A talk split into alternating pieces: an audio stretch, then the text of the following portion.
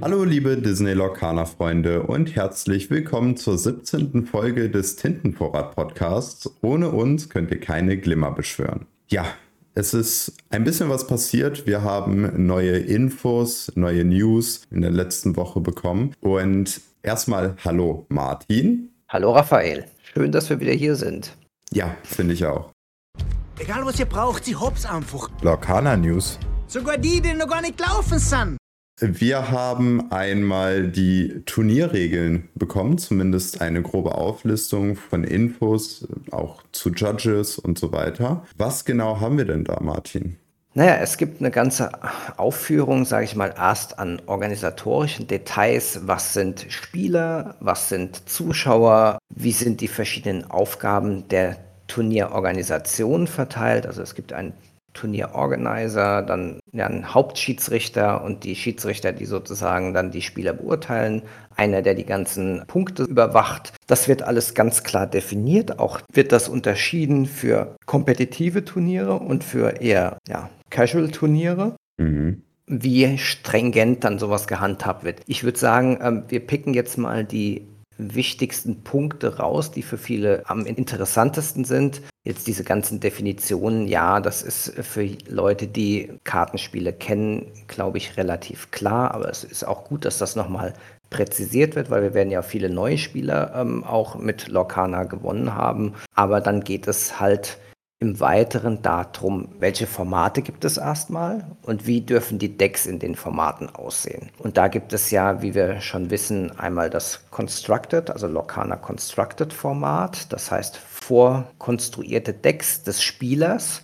Hier gibt es die Voraussetzung minimal 60 Karten, keine maximale Handzahl, wobei das jetzt ähm, schon wieder ein bisschen eingeschränkt wurde, nämlich insofern, das Deck muss so konstruiert sein, dass man das problemlos und ohne große Zeitverzögerung mischen kann. Also ich würde jetzt mal sagen, 100 Karten geht noch, 150 wird schon echt schwierig, wenn man kleine Hände hat und 200 wird dann relativ unmöglich. Also damit ist dann so ein bisschen Riegel davor geschoben, dass man Zeit schindet, weil man halt das Deck irgendwie stundenlang mischt. Das gab es ja mal bei Yu-Gi-Oh!, dass jemand ein 2000 Karten Deck mitgebracht hat und so. Ja, da wurde ja auch eine neue Regel eingeführt, dass eben, ja, ich glaube bei Yu-Gi-Oh! bis 60 Karten dürfen mit rein, also von 40 bis 60. Und ja, das äh, hat eben diesen Grund, weil irgendein ja, Spaßbolzen sich dachte, hey, ich bringe jetzt mal ein 2000 Kartendeck mit, ja. äh, den er mit seinem Kumpel da mit reinschleppen musste, weil es zu groß war. Ich denke, solche Sachen kann man auch noch mal ein bisschen erhöhen, solche maximalen Deck-Sizes, wenn es nur diese Regelung gibt, wie wir sie jetzt haben, indem man die Karten nur einmal sleeved oder vielleicht gar nicht. Ja.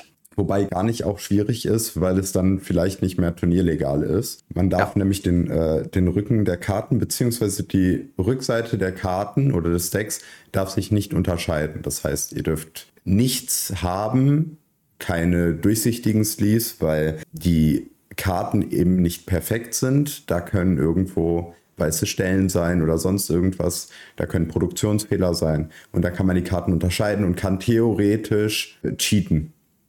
Genau, es ist ja schon, wenn das Centering ziemlich ähm, schlecht ist, dann ist ja die Karte schon anders. Deswegen nimmt man in der Regel eine undurchsichtige Farbhülle, die halt auch den Kartenrücken nicht durchscheinen lässt.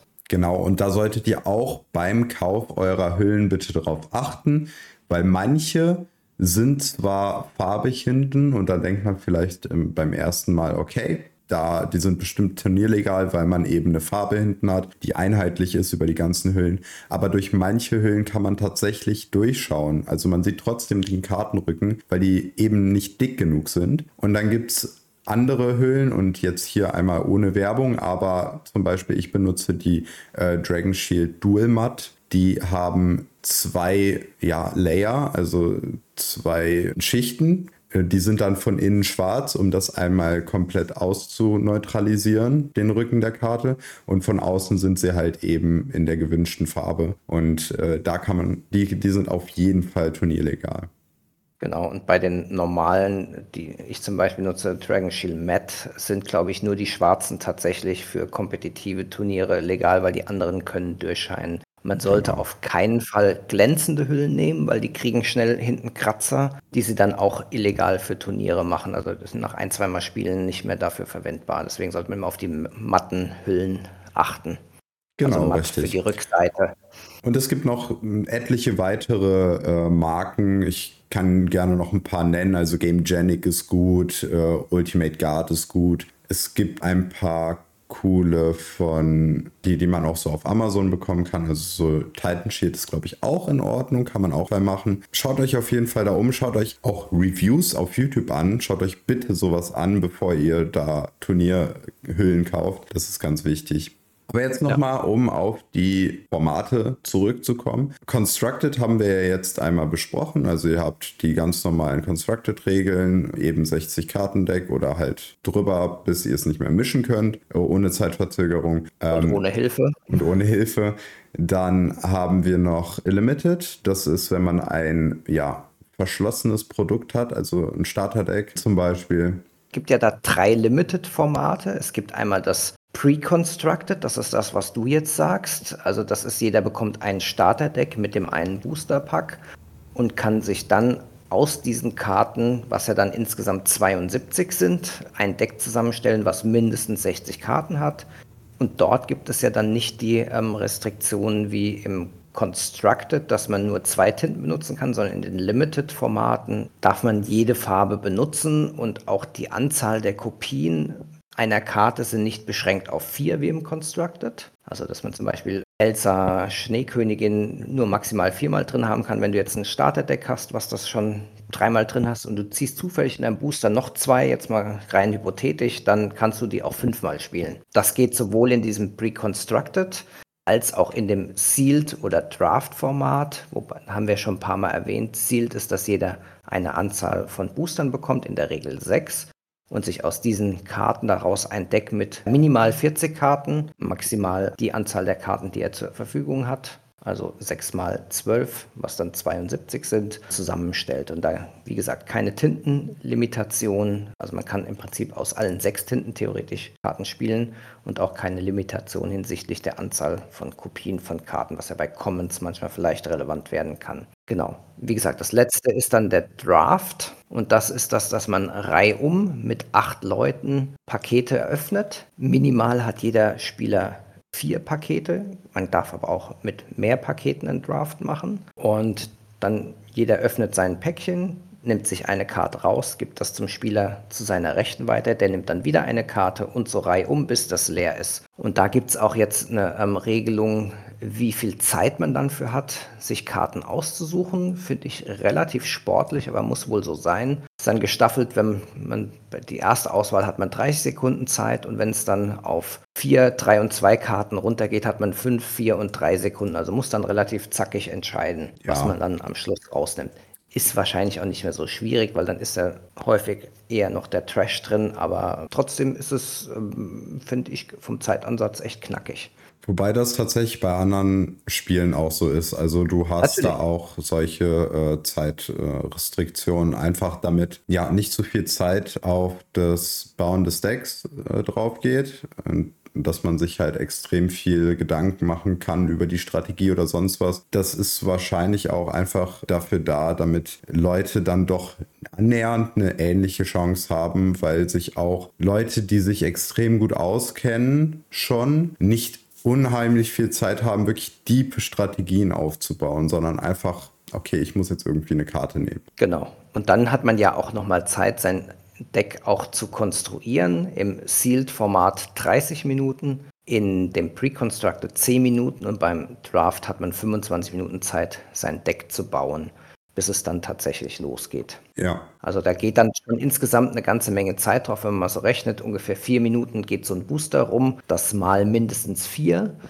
sind dann schon 16 Minuten, dann nochmal ähm, 25 Minuten zum Deckbauen, ist man schon die erste Dreiviertelstunde nur mit Deck äh, beschäftigt. Dann muss, müssen die ganzen Karten ja noch ähm, an die Judges bzw. an den Turnierleiter weitergegeben werden. Das dauert auch nochmal, bis man diese Kartenliste hat, dass da nichts manipuliert wird. Also da ist man Stunde bis ein Viertel locker beschäftigt, um erstmal das ganze Deck zu bauen und zu registrieren. Auf jeden Fall. Da kann schon ein bisschen was drauf gehen.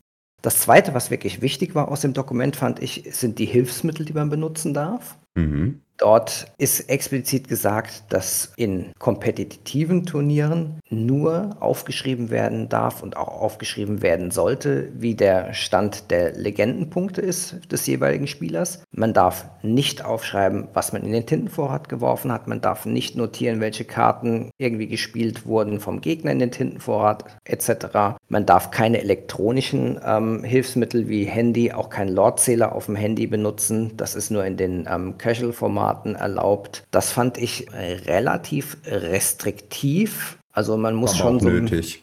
Das ist tatsächlich Ja. nötig. Also es gibt Spieler, die würden sich dann aufschreiben. Also das mit dem Tintenvorrat natürlich, es ist äh, nicht einsehbar, nachdem man da eine Karte reingelegt hat. Und das wäre ein, einerseits problematisch. Auf der anderen Seite sehe ich da aber auch ein Problem mit, wenn man Karten unters Deck legt, weil man sich sozusagen eine Reihenfolge aufschreiben könnte, in der das Deck später drin ist. Jetzt aktuell noch nicht so wichtig, weil man noch nicht wirklich durch das Deck durchkommt. Also zumindest die meisten Decks. Und später aber sehe ich da ein riesiges Problem, wenn das erlaubt wäre, weil man im Prinzip den Gegner hinhalten kann, sich sein Deck in der perfekten Reihenfolge aufbauen kann, genau weiß, was für Karten als nächstes kommen und dann einfach den Gegner, wenn man da ankommt, fertig macht. Und das wäre eben problematisch. Aber jetzt haben wir halt eben die Regel. Und zwar sehr restriktive Regel, wie du schon sagtest, aber auch nötige Regel, wie ich finde.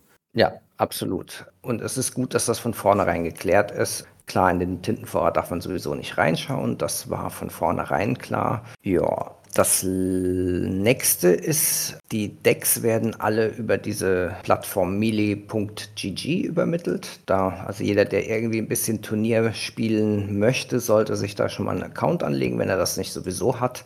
Und sich mit der Plattform vertraut machen, weil darüber wird alles, was dann irgendwann mal an kompetitivem Format laufen wird, auch abgewickelt. Da werden die Punkte getrackt und, und, und. Also das ist extrem wichtig. Ja. Dann gab es ein paar Informationen, was passiert, wenn man nicht zum Spiel erscheint, wie man aufgibt und so weiter. Das ist eigentlich alles relativ klar. Und dann ist das Wichtigste noch, was passiert, wenn man, also man hat für ein Best of Three, also drei Spiele, beziehungsweise Spielen, bis einer zwei Matches gewonnen hat. Was passiert, wenn man das Zeitlimit von 50 Minuten für was angesetzt ist als erstmal Standard, vor allem für Swiss-Formate, also für Formate, wo man erstmal sozusagen spielt, bis es dann zu einer sogenannten Playoff oder Single Elimination kommt, hat man 50 Minuten Zeit pro Partie gegen einen Gegner und dann wird dann nochmal klar geregelt, was passiert, wenn man diese 50 Minuten reißt. Ja, und dann kommen wir auch zu dem heutigen TCG-Begriff.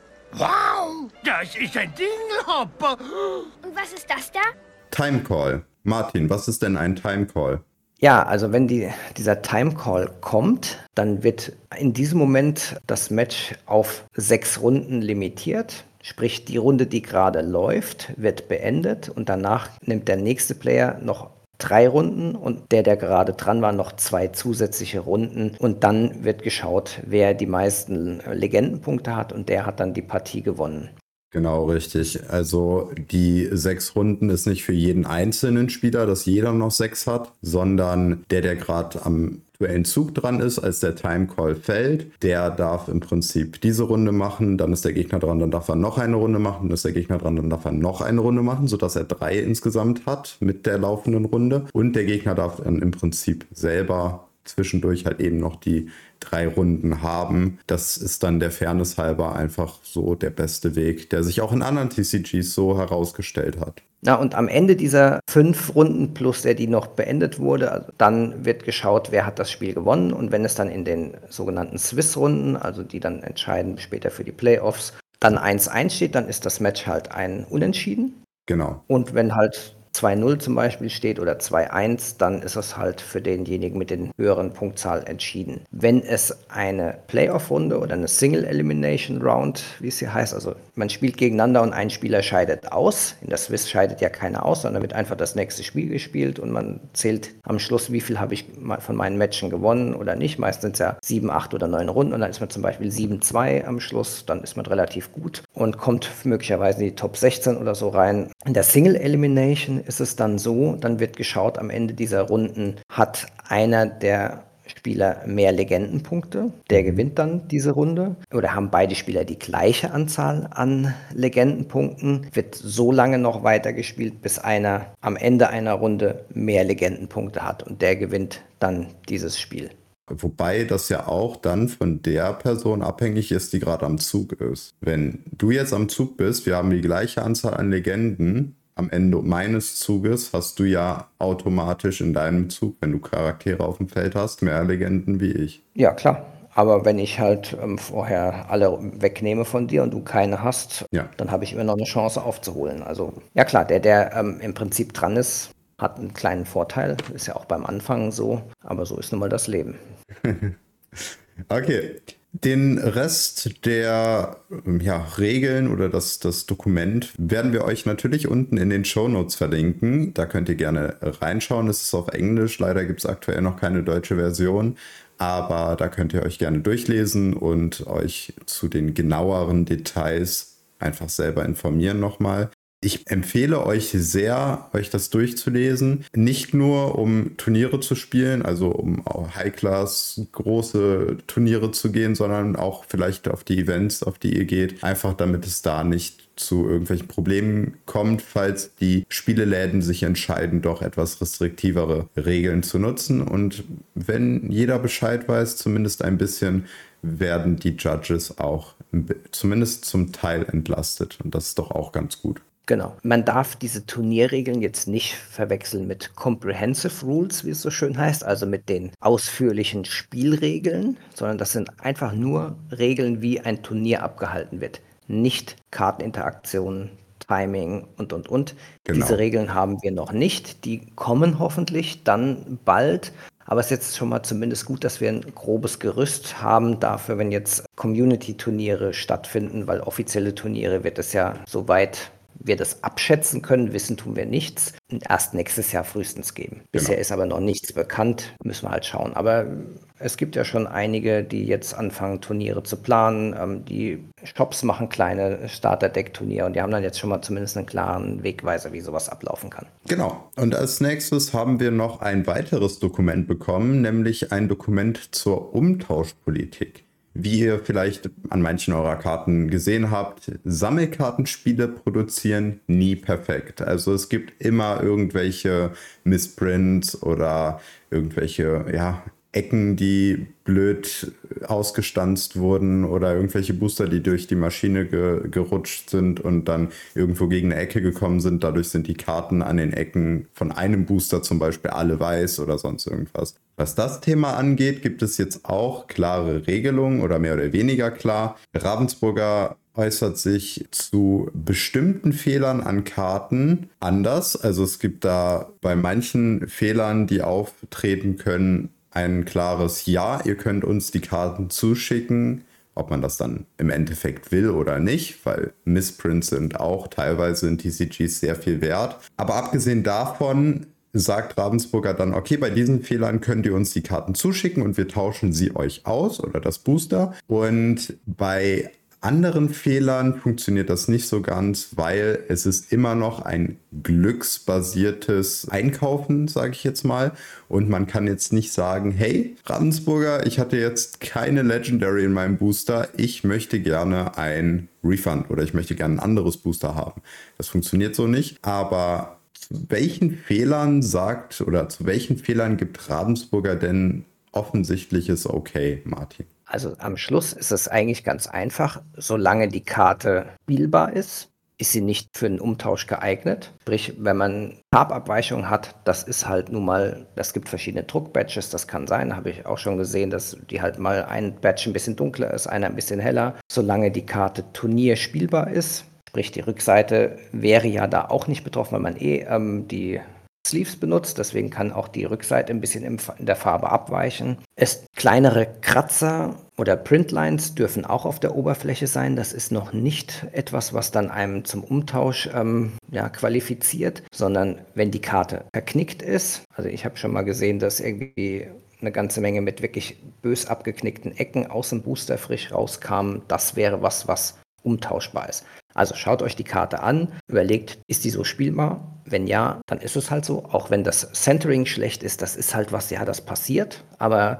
man kann jetzt nicht die Karte eintauschen, weil man sagt, ja gut, das wird jetzt nur ein PSA 8, ich möchte aber ein PSA 10 haben. Das äh, funktioniert nicht. Genau. Das ist mit ein Teil der Druckvarianz, die man auch nicht so perfekt steuern kann. Ja. Also am Schluss kommen nicht so viele Karten in Frage, die man dann wirklich umtauschen kann. Wenn ihr das machen wollt, bitte dran denken, hebt euch die Packung auf, aus der ihr die rausgezogen habt. Dann ist nämlich da auch die Batch Number drauf. Das ist extrem wichtig, auch für Ravensburger nachzuvollziehen, wo kam die Karte her? Gibt es da vielleicht ein generelles Produktionsproblem, wenn sich das häuft? Das steht auch alles ganz genau in dem Dokument drin. Und ja, dann könnt ihr dann ein Complaint machen und dann wird das ähm, sicherlich wohlwollend geprüft. Aber es kann durchaus sein, dass sie dann sagen, nee, das ist jetzt was, was nicht zum Austausch berechtigt ist, weil so und so und so. Also ja. dann müsst ihr einfach schauen, wie das dann so ist. Und bei manchen Kartenfehlern, bei manchen Druckfehlern empfehle ich euch sehr, euch vielleicht zum Beispiel in unserem Discord auszutauschen. Denn manche Fehler haben tatsächlich einen relativ hohen Wert, sage ich jetzt mal, wenn eine Karte nur zur Hälfte auf die, auf das, auf die Pappe aufgedruckt ist und unten noch eine zweite Karte oder vielleicht sogar äh, eine ganz bestimmte, ja, so eine Zwischenkarte. Es gibt ja mittlerweile diese Discard-Karten, diese schwarzen, wo einfach nur weiß drauf steht Discard. Das sind Karten, die eigentlich während des Produktionsprozesses weggeschmissen werden. Aber manche ja, schaffen es trotzdem noch in einem Booster. Tatsächlich lohnt es sich vielleicht manchmal, diese Karten aufzubewahren aus Wertgründen, vielleicht für später. Oder ihr verkauft sie dann direkt an Interessierte und könnt euch sogar vielleicht ein zweites, drittes Booster davon gönnen. Also es kann sein, dass diese Fehler tatsächlich etwas mehr wert sind als die zurück zu Ravensburger zu geben und eins zu eins einen Booster dafür zu bekommen. Genau, absolut. Achso, wichtig ist auch noch, Kommen- und Ankommenkarten werden nicht getauscht, weil die sind so häufig, das ist vom Wert her der, den Aufwand nicht wert. Und ihr müsst natürlich auch einen Beleg darüber haben, dass ihr das wirklich gekauft habt, nicht, dass ihr das sozusagen irgendwo her habt. Das ist wichtig, dass ihr eine Kaufquittung habt von genau. dem Produkt. Egal also, welches es ist. Genau, also das Beste, was ihr machen könnt, ist einfach, ihr kauft ein Produkt, haltet die Quittung, macht die, das Produkt auf und wenn ihr dann im Prinzip das äh, seht, da ist was dran, habt ihr die Quittung. Wenn ihr es eben nicht, äh, wenn da eben nichts dran ist, dann könnt ihr sie auch wegschmeißen. Aber wichtig, bitte einmal das Ganze behalten, weil es kann durchaus auch mal sein, dass es ein Missprint ist, der dann nicht spielbar ist, aber der auch nicht so viel wert ist. Wobei das eigentlich relativ selten ist, weil wenn eine Karte schon nicht spielbar ist, abgesehen sie ist jetzt abgeknickt oder sonst irgendwas, wenn da irgendein Printfehler wirklich drauf ist und nicht ein Verpackungsfehler, dann sind die meistens mehr wert, als sie zurückzutauschen. Und wenn es ein Printfehler ist, sind sie ja trotzdem noch spielbar meistens. Genau.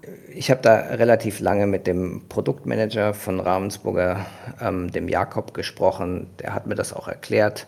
Und sie versuchen das zufriedenstellend zu lösen, aber es geht halt einfach nicht so, dass jemand sagt, ich möchte jetzt einfach nur eine höherwertige Karte haben, sondern es muss ein echter Fehler sein. Lest, lest euch das Dokument durch, ähm, das ist gut geschrieben, relativ knapp. Und dann, vor allem wenn ihr so eine Anfrage habt, gebt dem Ganzen auch ein bisschen Zeit. Also ich habe ein paar Zuschriften bekommen, da sagte jemand, ja, ich habe da vor zwei Tagen hingeschrieben und noch keine Rückmeldung. Die Leute müssen sich das auch anschauen, müssen sich darüber eine Meinung bilden. Das ist für die auch zum Teil neu. Es ist ja ein bisschen was anderes, als wenn das jetzt, ich sag mal, ein Puzzleteil ist, was irgendwie nicht richtig ist. Das kann man relativ leicht austauschen. Bei TCG ist ein bisschen anderer Markt. Da geht es ja auch um Sammlerwerte. Deswegen wird das ein bisschen anders geprüft sicherlich und braucht dann auch, weil da auch eine gewisse Erfahrung beim Servicepersonal aufgebaut werden muss, manchmal ein paar Tage länger Zeit. Und es kommen im Moment viele, viele Zuschriften auf da das Service-Team zu, weil Lorcana ist unheimlich populär. Deswegen muss man mit Laufzeiten sicherlich von auch mal ein, zwei, drei Wochen unter Umständen rechnen. Ist natürlich ärgerlich, aber das liegt irgendwie in der Natur der Dinge.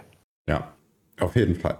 Aber auch dieses Dokument werden wir euch unten in den Show Notes einmal verlinken und dann könnt ihr euch das in Ruhe durchlesen. Und falls ihr Fragen habt, könnt ihr uns immer kontaktieren unter tintenvorrat.gmail.com oder auf unseren persönlichen Kanälen. Die werden wir dann auch nochmal am Ende der Folge erwähnen. Kommen wir zu einem ganz neuen Teil, nämlich wir haben Zuschauerfragen und ich werde die Tage auf jeden Fall noch einen Einspieler dafür bauen, wahrscheinlich noch nicht äh, in dieser Folge. Und was das angeht, auch nochmal an euch, liebe Zuhörer, die Frage, wenn ihr ein Lied kennt von Disney, in dem es über Fragen geht oder eine bestimmte Liedstelle, in der es um Fragen geht, könnt ihr uns die gerne einmal einschicken, auch bitte über die E-Mail oder an äh, unsere ja, privaten Kanäle, denn vielleicht schaffen wir es ja, dieses Lied oder diese Liedstelle dann einmal in den Einspieler einzubauen. Das fände ich schon ziemlich cool. Aber ja. jetzt erstmal zu den Zuschauerfragen. Der liebe Adrian hat uns eine E-Mail geschrieben und hat da auch ein paar Fragen an uns gestellt und die werden wir jetzt einmal beantworten. Die erste Frage wäre, Kapitel 1 wurde vor Release fast komplett gespoilert. Ich fände es allerdings besser, wenn nur ein Drittel der Karten vorher bekannt wäre. Wie seht ihr das? Martin, wie siehst du das? Ist so ein bisschen zweischneidiges Schwert, finde ich. Ähm, einerseits ist natürlich immer der Wissensdurst relativ groß. Man möchte vorplanen. Andererseits ist der Überraschungseffekt natürlich auch extrem spannend. Es ist halt für die Seiten von Drittanbietern, jetzt sage ich mal sowas wie Card Market, natürlich total stressig, wenn die bis zum Release nicht die vollständigen Kartenlisten haben, weil die müssen ihre Webseiten vorbereiten und so weiter. Auch für eine Seite wie Locania ist es natürlich schwierig, dann Deckbilder sozusagen on the fly zu erstellen, wenn die Karten nicht vorher bekannt sind. Deswegen tendiere ich aus rein praktischen Gründen ähm, dazu, dass man alle Karten vorher kennt. Spannender wäre natürlich, dass, wie es der liebe Adrian sagt, dass man nur einen Teil der Karten kennt. Ein Drittel fände ich jetzt tatsächlich ein bisschen wenig, weil dann hat man zu wenig ein Gefühl dafür, wohin die, das Design von einem Set geht. Aber wenn so ein Drittel der Karten vorher nicht bekannt sind, das wäre schon ganz spannend, weil es dann so einen gewissen Überraschungseffekt hat. Ja, zum anderen muss man auch bedenken, dass das sehr gut getimt sein muss, um den, den Hype aufrechtzuerhalten. Ich finde, Ravensburger hat das für das erste Set schon mit Kapitel 1 ganz gut hinbekommen, den Hype aufrechtzuerhalten, aber sie mussten halt dafür alle Karten spoilern. Wobei es zum Ende doch relativ viele wurden. Also da kann ich mir schon vorstellen, dass sie da ein bisschen abspecken können. Aber mittendrin war es dann doch sehr ja, sehr wüste. Also da ist nicht so viel passiert. Aber bezüglich des Themas, dass Card Market und so weiter die Infos vorab brauchen, um ein ordentliches Produktportfolio aufzubauen äh, auf ihrer Seite. Das sehe ich etwas anders, weil solche Firmen bekommen ja sowieso schon die Kartenlisten vorher, egal ob sie gespoilert wurden in die Öffentlichkeit. Sie haben auch ein NDA, sie dürfen das nicht veröffentlichen. Aber dann sehe ich auch wieder den Nachteil, überall wo Informationen mehr sind, ist die Wahrscheinlichkeit, dass es gespoilert wird oder geleakt wird sogar extrem hoch und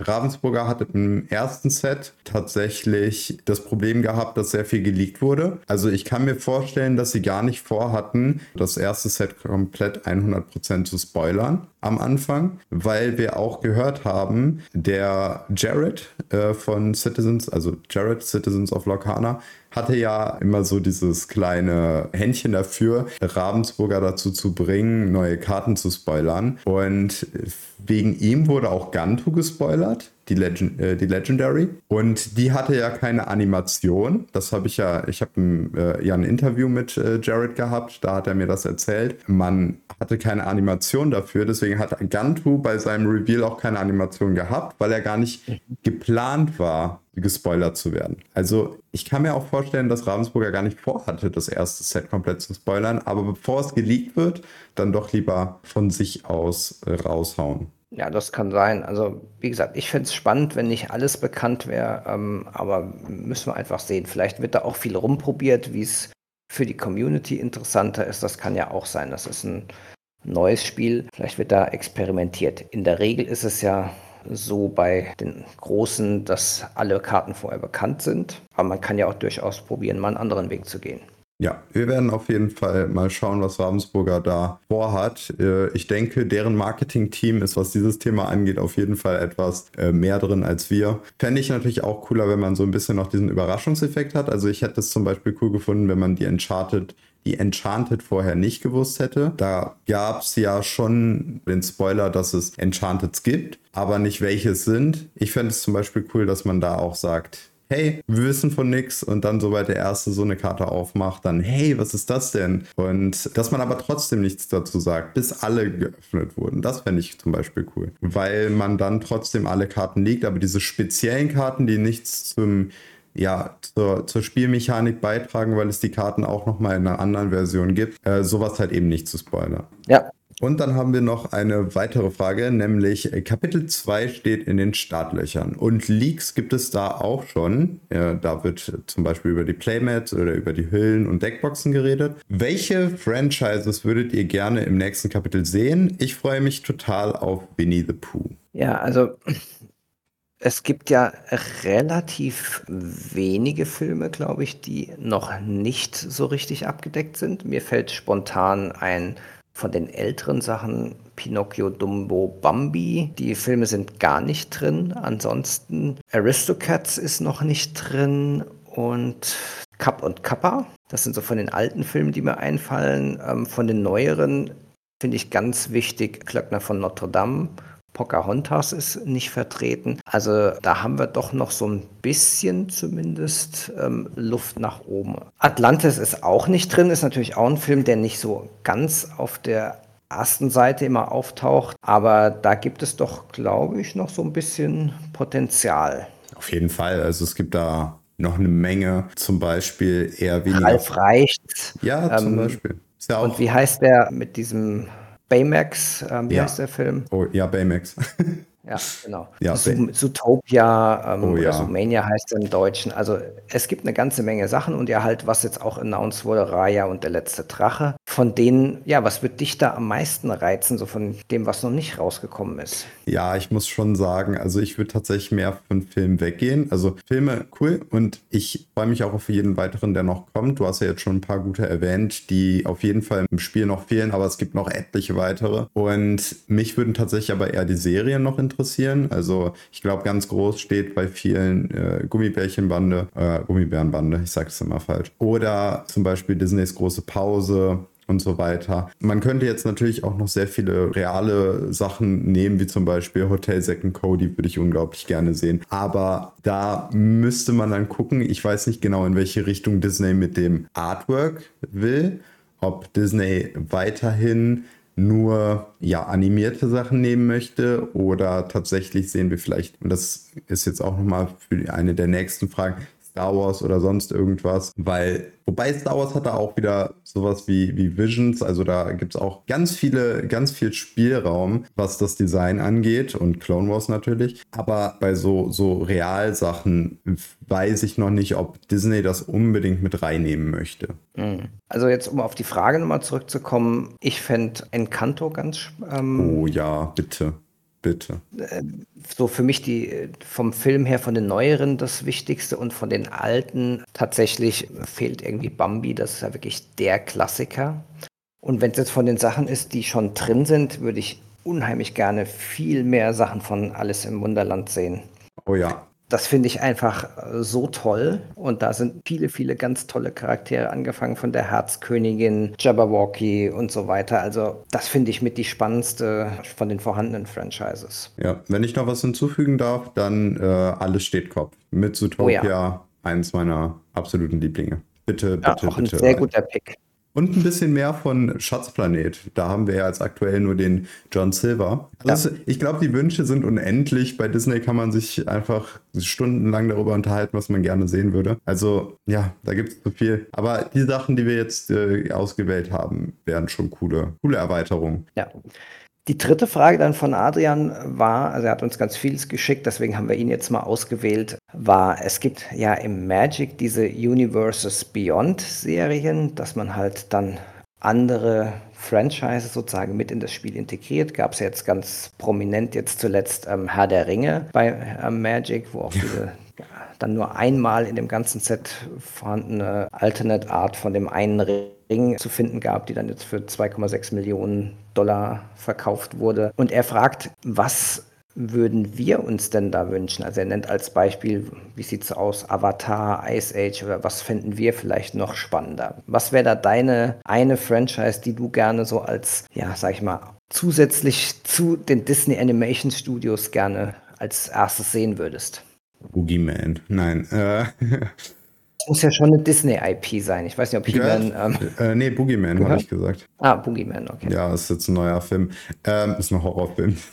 Vielleicht nicht nee, Zielgruppe. Nee, äh, weiß ich gar nicht, ehrlich gesagt. Also klar, Avatar Ice Age schon ziemlich cool. Würde ich auch feiern. Ich habe den perfekten Pick. Okay, okay, lass hören. Ich würde auch in diese ganze Animationssache reinfangen. Monkey Island. Oh. Mhm. Das Lucasfilm. Lucasfilm gehört seit 2012 zu Disney. Ja. Und das würde so vom Theme her total gut reinpassen. Also was, wie geil wäre das dann? LeChuck, Guybrush Threepwood, ja, ähm, der dreiköpfige Affe, ähm, so Stan, dann Stanman. Ja, der muss aber dann geil. richtig schönes Shiny bekommen. Also das würde ich sowas von feiern, das würde auch reinpassen, weil ich finde, Star Wars, ja, alles toll, gibt es aber andere Spiele, äh, passt auch nicht so perfekt rein. Das würde richtig gut reinpassen. Ja. Dann wäre ich. Ähm, wenn man Spiele noch mit reinholt, dann Monkey Island würde ich auch extrem feiern. Super, super cooles Spiel, kann ich nur empfehlen. Ich habe äh, alle Teile bei Gronk geschaut. also. Ich habe das erste tatsächlich selbst gespielt, als rauskam, ja. noch mit Disketten auf dem Amiga. Also. Da war ach. ich, da war ich, glaube ich, noch gar nicht geplant. nee, da warst du noch das Eiweiß im Joghurt, stimmt. Ja, jedenfalls ähm, sowas auf jeden Fall gerne. Aber wenn wir bei Filmen äh, und Serien bleiben, also Avatar fände ich schon ziemlich cool, ja. Müsste man natürlich dann auch wieder anpassen. Ich meine, es gibt jetzt auch ein Spiel davon, aber ich glaube, das ist nicht so gut.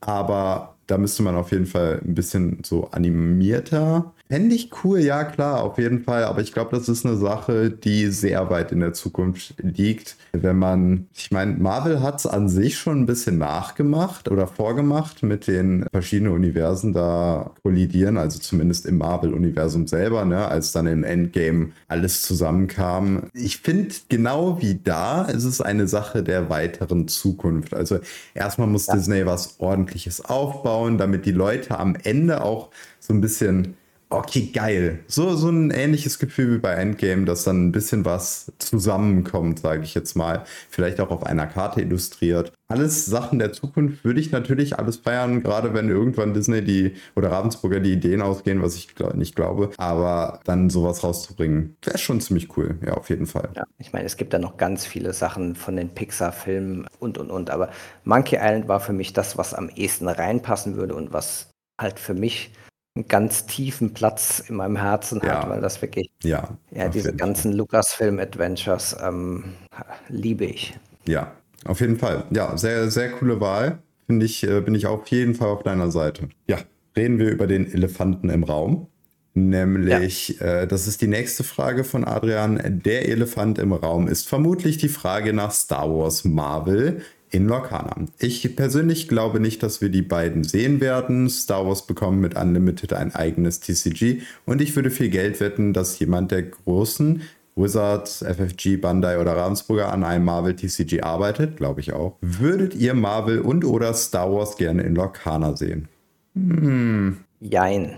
Also nicht jetzt, nicht in den nächsten drei bis vier Jahren. Generell auch, ich bin, also jetzt mal davon abgesehen, großer Star Wars-Fan. Marvel mal ja, mal nein. Ich glaube aber, es passt nicht so gut rein und es gibt so viele Sachen, die, die viel, viel besser passen. Jetzt erwähnt ähm, Monkey Island, also von den Disney-IPs, die wir haben, ähm, dass man das, glaube ich, nicht braucht. Und es ist unter Umständen auch mit den Lizenzen schwierig. Ja, ja. Jetzt passend zum Launch von Ahsoka sehe ich schon Ahsoka im zweiten Set. Nein. Fände ich auch viel zu früh. Star Wars, ich liebe Star Wars, ich liebe Marvel, absolut gar keine Frage. Ich würde die natürlich unglaublich gerne dem Spieltisch ausspielen als Lorcana-Karte, gar keine Frage. Aber ich glaube, Disney hat noch so viele coole Sachen oder Ravensburg hat noch so viele coole Sachen im Disney-Universum zu ähm, erschöpfen um äh, dass, es, dass ich das auch in Zukunft nicht sehe. Vielleicht tatsächlich auch als sowas wie Universes Beyond, dass man vielleicht auch Alternate Artworks hat äh, von anderen Karten, zum Beispiel, dass man ein Set nochmal neu rausbringt äh, mit coolen, nostalgischen Karten, irgendwann in der Zukunft, wie gesagt. Nur halt eben umgemünzt auf Star Wars, umgemünzt auf Marvel, dass man zum Beispiel dann, weiß ich nicht, eine Aurora eben nicht Aurora hat, sondern eben den gleichen Effekt, die gleichen Stats, aber so eine Ahsoka zum Beispiel. Könnte ich mhm. mir auch vorstellen, dass es dann irgendwie so eine Art Alternate Set ist. Ja, also sowas wie Universes Beyond ähm, finde ich, glaube ich, besser, als das generell zu integrieren, sondern dass das genau richtig ein One-Time-Ding ist, entweder als rein kosmetisches Ding. Ja, genau. Fände ich fast richtig gut, ähm, anstatt neue Mechaniken. Oder halt, dass man sagt, okay, wir machen jetzt einmal ein Sonderset 50 Karten aus dem und dem Universum oder von mir ist auch ein ganzes Set 200 Karten und dann war es das aber auch. Ja, wenn man ganz geldgeil ist, einfach noch mehr Sets rausbringen statt äh, vier im Jahr. nee, ich kann es mir tatsächlich genauso am besten vorstellen. Also, dass wir diesen normalen Sets, die wirklich in der Disney-Welt spielen, in dieser Standard-Disney-Welt. Und dann kommen so ähm, Sondersets raus mit eben so Charakteren, die wir schon haben, aber eben umgemünzt auf andere Franchises und dass man zum Beispiel dann auch sagt, hey, das Star Wars Set machen wir komplett real mit Filmszenen oder vielleicht schießen wir extra Bilder wieder mit den Aktoren oder wir hauen einfach wieder eine Layer als CGI auf eine Karte oder sonst irgendwas. Also ich kann mir schon solche Sachen vorstellen, aber das ist dann schon wieder sehr weit weggegriffen. Also ich, das glaube ich halt eher nicht auch wenn ich es mir wünschen würde. Also wenn sowas dann kommt, fände ich es halt super spannend, dann die Flatborn-Charaktere davon zu sehen. Was mhm. ist zum Beispiel, keine Ahnung, Lea ist auf einmal eine andere Lea halt. ja, oder so. Genau, eine böse Na? Lea. Ne? Ja, also, zum Beispiel. Oder halt ähm, nicht Rebellenführerin, sondern was auch immer. Ja. Also da ist dann, glaube ich, auch nochmal extrem viel Potenzial. Natürlich. In Zukunft kann ich mir das sicherlich vorstellen, dass es irgendwann kommt. Also gar keine Frage. Es muss, weil es eben, wie Adrian schon meint, ein der Elefant im Raum ist. Aber ja, damit wäre, glaube ich, die Frage ganz gut beantwortet, was wir uns da vorstellen. Sammelt ihr die Sets jeweils zweimal komplett, non-foil voll, oder legt ihr da keinen Wert drauf? Martin, wie machst du das? Ich glaube, die Frage ist relativ schnell beantwortet. Ja, also ich sammle ein Playset von den normalen Karten, also jede viermal, soweit das irgendwie geht. Und von den Foil-Karten versuche ich auch von jeder eine zu bekommen. Ob ich das jetzt jedes Set machen werde, äh, weiß ich noch nicht, weil das ist ähm, schon echt aufwendig. Aber für das Set 1 wird das sozusagen der Plan sein, ein komplettes Playset und ein Master Set, also jede vorhandene Karte einmal zu haben zusätzlich zu dem, was ich halt schon an den spielbaren Karten ohne Foil oder ähnliches dann noch habe. Ja, und ich werde das halt eben so machen, dass ich wahrscheinlich erstmal die Enchanted nicht sammle, sondern dass ich erstmal, weil ich möchte gerne jede Karte im Playset als Foil. Also ich möchte jede Karte gerne, zumindest vom ersten Set, zweites Set bin ich mir noch nicht ganz sicher, weil es jetzt schon eine Mammutaufgabe ist. mal gucken. Also wir schauen mal, wie das, wie das klappt. Ähm, aber wir haben jetzt hier gerade jemanden in der Leitung. Der Björn ist da. Björn, wie machst du das denn? Hi. Ja, ähm, ich mache es ähnlich wie der Martin oder auch wie auch du. Abgesehen von dem Foil Playset ist mir, glaube ich, also da ich es halt auch, auch auf Englisch sammle und ein bisschen den Card Market Markt verfolgt habe, glaube ich aktuell für mich nicht realistisch weil die immer weggekauft werden und dann die Preise wirklich so weit oben stehen, dass ich sage, okay, ich müsste echt lange, lange suchen und tauschen mit anderen Leuten. Deswegen, also ich persönlich habe ein Playset von allen Karten und ähm, sonst schaue ich, dass ich auch eventuell das komplette Foil-Set, also als äh, Master-Set zusammen bekomme. Mhm. Aber steht noch ein bisschen in den Sternen, weil wie gesagt auch da einiges nicht so da ist, wie ich es gerne hätte. Okay, alles klar. Und ja, ich glaube, ich habe irgendwie hier die ambitionierteste Sammelplan. Ähm, und falls ihr euch fragt, warum Björn denn jetzt so plötzlich eingeschaltet werden konnte, der Björn sitzt tatsächlich immer in jeder Folge nebenbei und hört zu und haut uns immer in den Nacken, wenn wir was Falsches sagen. Äh, nein. Ja, wir machen gerne unser Team-Meeting einmal vorne weg und dann hört er meistens mit zu. Von daher Genau. passt das gerade so ganz gut. Ja, und jetzt haben wir noch die letzte Frage und nach dieser müssen wir wahrscheinlich auch die Folge beenden, weil wir jetzt schon sehr weit im, im Zeitplan drin sind. Habt ihr mal über Patreon oder Unterstützung über zum Beispiel PayPal nachgedacht? Ich finde sowas Hochwertiges, was ihr macht, soll durchaus belohnt werden. Äh, Erstmal danke für das Lob. Ähm, natürlich haben wir drüber nachgedacht. Wir haben deswegen auch jetzt nochmal den Kontakt gesucht mit Ravensburger direkt wegen den Content Creator Policies, die wir das letzte Mal ähm, vorgestellt haben, wie das dann aussieht mit Werbung, Patreon, insbesondere um den Punkt, was sind unnecessary hassles, wie es da in diesem Dokument genannt wird. Also ja, wie kann man das am besten übersetzen? Ähm, nicht Ja. notwendige Hürden für den Content. Genau, dass ihr irgendwas machen müsst, äh, um an den Content dranzukommen, zum Beispiel. Ne? Um euch das überhaupt anhören zu dürfen, dürft ihr, dürfen wir jetzt nicht ein Patreon aufmachen und sagen, hey, jeder, der mal unsere Folgen hören möchte, in denen es um Disney Arcana geht, muss 20 Euro im Monat zahlen. Das will Ravensburger nicht, das wollen wir natürlich auch nicht, aber also abgesehen davon, was wir wollen, ist es halt eben klar definiert und das finde ich auch extrem gut. Ähm, bezüglich Werbung, wir wurden jetzt vor kurzem, sage ich jetzt mal, freigeschaltet. Wir dürfen theoretisch schon Werbung machen auf dem Kanal oder auf dem, auf dem Podcast, also dass zwischendurch mal eine Werbeanzeige läuft oder sonst irgendwas. Wie ihr vielleicht bisher gehört habt, haben wir das noch nicht gemacht, denn da wollen wir, und da kommt die Frage auch extrem passend, euch natürlich mit einbeziehen. Wir wollen euch gerne fragen, was ihr davon haltet. Findet ihr das extrem nervig, wenn wir jetzt Werbung schalten würden, um eben zum einen die Zeit zu finanzieren, die wir hier verbringen, aber auch euch, weil das, was wir einnehmen würden, würde natürlich direkt in den Podcast, wenn es jetzt, sage ich, sag ich jetzt mal, um Qualität geht, oder aber auch in den Discord für Giveaways oder Instagram für Giveaways reinfließen. Da würde auf jeden Fall das meiste davon reinfließen. Ich denke, am Anfang ist es sowieso nicht so viel, aber und wir werden trotzdem noch Giveaways machen. Das zahlen wir natürlich alles äh, aus unserer Tasche.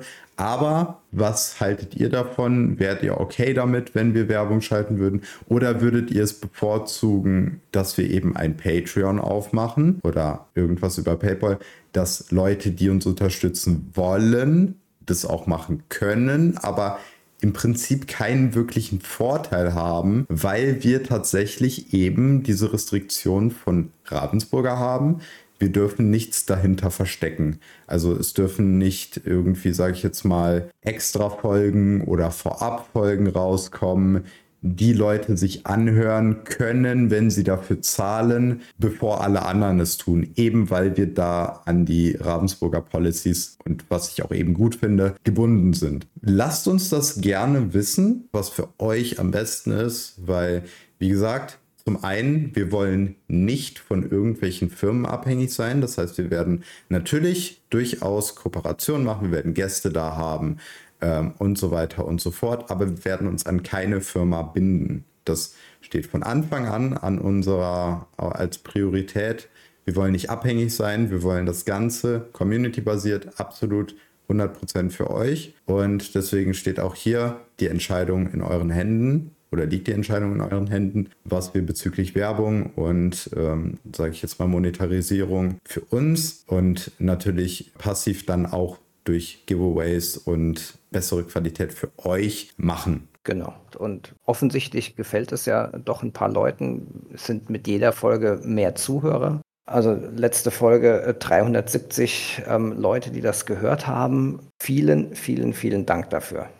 Ja, es wird, es, ist, es nimmt Maße an, die ich mir nicht hätte vorstellen können. Ich dachte, so, wir wären jetzt so zu dem Zeitpunkt halt immer noch so bei den 100, was auch schon extrem gut war. Also der Podcast hat sowieso schon extrem gut angefangen. Ich glaube, wir hatten auf unsere erste Folge am zweiten, dritten Tag, wir waren ja teilweise auf Platz 1 der deutschen Charts, was äh, Spiele angeht, also was so Freizeit angeht. Das fand ich extrem krass. Wir haben es jetzt letztens auch schon wieder gehabt, zum Beispiel in Österreich, oder? War das Österreich? In Österreich waren wir tatsächlich Platz 1, in Deutschland Platz 8 unter den, also für die Podcasts im Bereich ähm, Spiele, Unterhaltung. Genau. Äh, fand ich sehr beeindruckend. Das Ja. sind ja immer mal so Tagesmomente, das geht dann hoch und runter, aber Überhaupt sich in, der, in dem Bereich zu befinden, ist schon krass. ja, also ihr seid da unsere Chefs sozusagen, ihr dürft entscheiden, wie wir das machen. Ja, und ähm, mit dieser Frage äh, beenden wir jetzt auch den Podcast. Ich äh, erinnere euch nochmal dran, schickt uns gerne Liedbereiche, Liedteile, in denen es um Fragen geht. Wäre vielleicht ganz cool, wenn ihr da irgendeine coole Idee habt, was man da als Einspieler einbauen könnte. Ich kann auch gerne wieder was reinreden. Vielleicht wollt ihr das aber auch gar nicht. Also lasst uns auch gerne wissen, wie ihr unseren News-Einspieler findet oder die anderen Einspieler, was ihr da verbessern würdet. Wir sind gespannt auf eure Vorschläge und ich bedanke mich sehr bei euch, bedanke mich sehr bei Adrian für die tollen Fragen. Gerne weiter so, schickt gerne auch ihr anderen Zuhörer gerne Fragen rein. Wenn ihr auch nicht genannt werden wollt, könnt ihr das natürlich auch gerne dazu schreiben. Dann werden wir die Sachen anonym machen oder halt eben direkt beantworten, falls es euch lieber ist. Schickt uns gerne Fragen, falls ihr irgendwas wissen wollt. Ja, Raphael, bevor wir dann jetzt ähm, die Podcast-Folge beenden, wo können wir dich denn überall in den großen Weiten des Internet finden? Ja, also zum einen findet ihr uns beide auf jeden Fall im Lokana Dach-Discord. Ist auch unten verlinkt. Da könnt ihr gerne Spielpartner suchen. Da gibt es auch Bundesländer-Channel, in denen ihr Leute in eurer Umgebung finden könnt. Da findet ihr uns natürlich beide. Zu diesem Discord findet ihr uns aber auch auf dem Lokana Dach Instagram-Kanal. Den könnt ihr auch sehr gerne abonnieren. Und ähm, da halten wir euch immer auf dem Laufenden, was neue News angeht. Und mich persönlich findet ihr als Lokana Germany auf Instagram, als Lokana Germany mit dem Namen Lokana Dach auf Twitter und als The Great Illuminary auf YouTube und im Discord selber. Und Martin, wie sieht es bei dir aus? Bei mir, wie immer, findet ihr mich überall, wo ich zumindest vorhanden bin, unter Whippet-Place, Whippet W-H-I-P-P-E-T geschrieben und Ansonsten nur als zusätzliche Erwähnung, der liebe Yondermain auf unserem Discord-Server plant jetzt demnächst schon mal so ein bisschen als Testlauf ein paar Turniere auf dem Discord ähm, laufen zu lassen. Das ist jetzt in der Planungsphase, wird aber demnächst losgehen. Also wer Lust hat, auch ein bisschen schon mal Turnier online zu üben, der ist herzlich willkommen, da auch reinzuschauen. Das fängt jetzt alles auch so langsam an. Genau, zusätzlich dazu zu erwähnen wäre, dass es Cam-Turniere sind. Das heißt, ihr braucht eine Kamera, die zumindest auf euren Tisch gerichtet ist, dass man sieht, was ihr für Karten spielt. Und ähm, also wir machen das nicht über irgendwelche Drittplattformen, ähm, sondern genau. wirklich mit echten Karten und Kamera. Und ich möchte noch gerne erwähnen den lieben Björn, der ja gerade eben auch äh, kurz Sendezeit hatte. Den findet ihr als Lorcana.com auf Instagram. Er leitet aber auch mit mir zusammen den Lorcana Dach-Kanal. Er hat jetzt vor kurzem die 1000 Abonnenten geknackt, was mich sehr gefreut hat. Also, wuhu! Und, ja, Applaus, Applaus. Ja, ja, und das war es dann von uns. Damit würde ich fast schon sagen, bis zum nächsten Mal. Bleibt gesund, bleibt munter, freut euch auch weiterhin auf Lokana und spielt, was das Zeug hält. Ciao, ciao. Tschüss. Dann vielen Dank fürs Zuhören. Tintenvorrat ist ein inoffizieller Fernpodcast für Disney Lokana und steht nicht im Zusammenhang mit der Walt Disney Company. Bis zum nächsten Mal. Macht's gut, Freunde.